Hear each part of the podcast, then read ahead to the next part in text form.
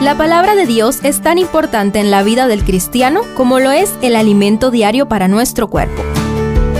Estudia con nosotros el capítulo del día en Reavivados por su palabra.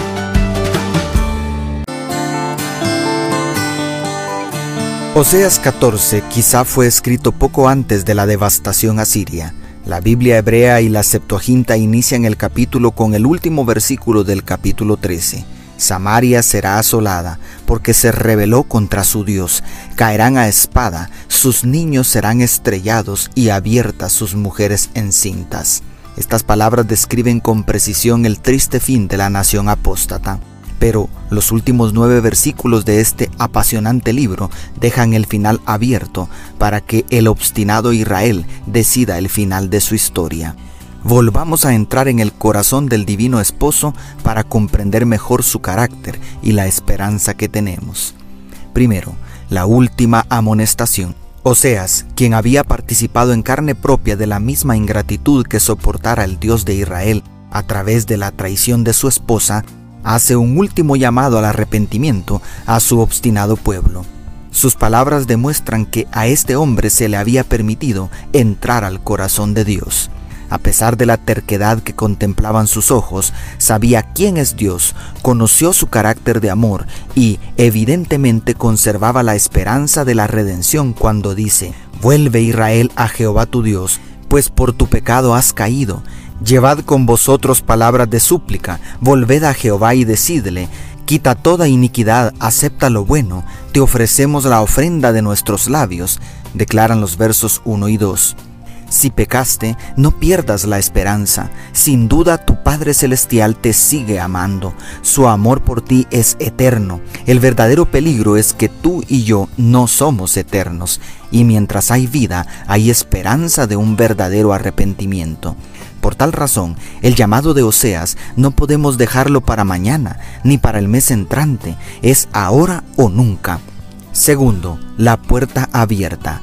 En medio de la terca apostasía había una voz que clamaba por arrepentimiento, había alguien intercediendo por sus hermanos. Esto hace soñar a Dios de nuevo con un futuro glorioso.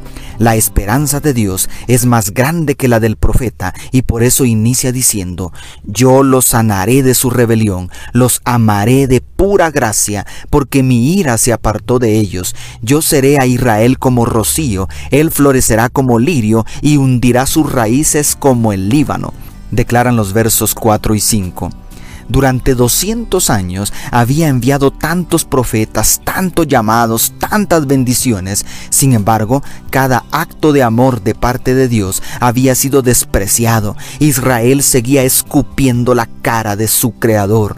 ¿Cómo es posible que siga amándolos? Jamás entenderemos la inmensidad de ese amor. Jehová sigue dejando la puerta abierta para que la que se fue tras sus amantes pueda volver a casa.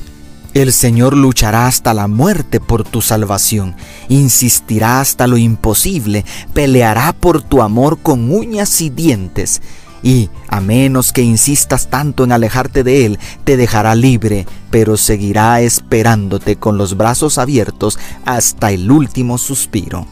Y tercero, la justicia divina es vindicada. No puedo dejar de mencionar el último versículo el cual pareciera anticiparse al triste final del reino del norte como nación, exaltando la justicia divina y la inocencia de Dios en cuanto a la caída de su amado pueblo. ¿Quién es sabio para que sepa esto y prudente para que lo comprenda? Porque los caminos de Jehová son rectos, por ellos andarán los justos, mas los rebeldes caerán en ellos, declara el verso 9. El único culpable de la destrucción asiria era el pueblo de Israel. Antes de abrirse el lago de fuego, todos los impíos, incluso Satanás, reconocerán la justicia de Dios. Aleluya.